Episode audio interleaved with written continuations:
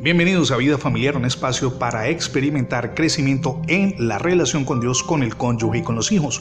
Comparto con usted el título para el día de hoy. Marque la diferencia con sus actitudes.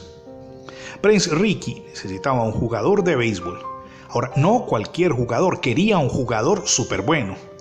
Entonces, él era presidente del equipo de los Dodgers de Brooklyn y quería ser el primero en llevar un jugador afroamericano a las ligas mayores. Y conocía a ese jugador.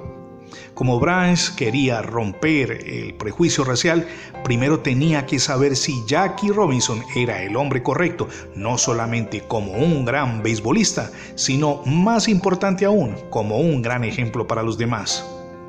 Para ponerlo a prueba, Ricky insultó vez tras vez a Jackie.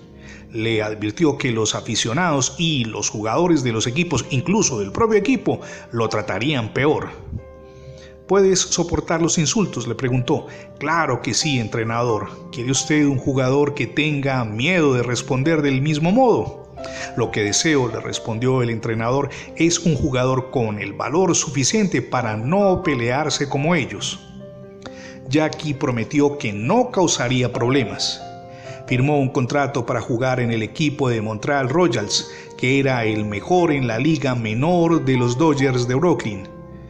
Muchas veces pudo haberse desquitado con rabia después de oír los insultos lanzados por los simpatizantes y jugadores de béisbol, pero estaba decidido a no actuar de la misma forma reprobable. Lo hacía vez tras vez, guardando la calma aunque interiormente quería explotar. En cambio, demostró que podía jugar béisbol mejor que todos los demás.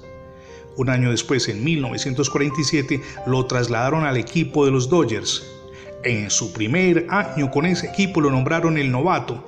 En 1955, Jackie ayudó a los Dodgers a ganar su primer campeonato de la Serie Mundial. También ganaron seis títulos de la Liga Nacional durante los 10 años siguientes, tiempo en que Jackie jugó para ellos.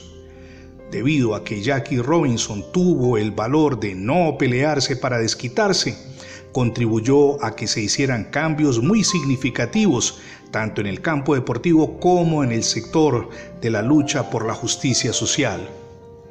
Cuando vamos a la palabra leemos que nuestro Señor Jesús en Lucas 6:35 manda, amen pues a sus enemigos y hagan el bien.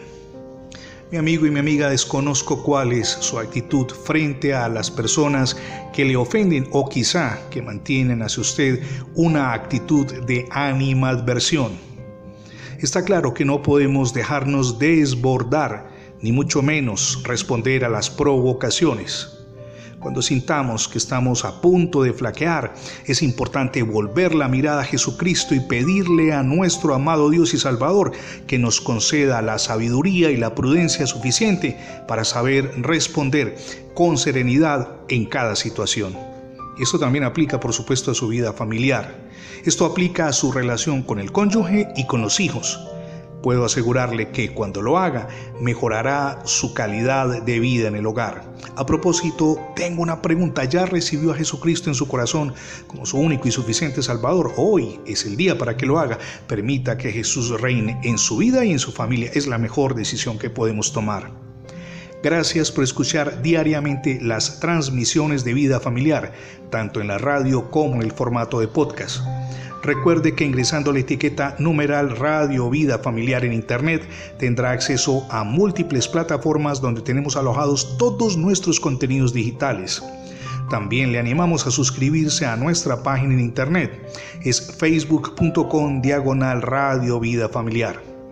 Somos Misión Edificando Familias Sólidas y mi nombre es Fernando Alexis Jiménez. Dios les bendiga hoy rica y abundantemente.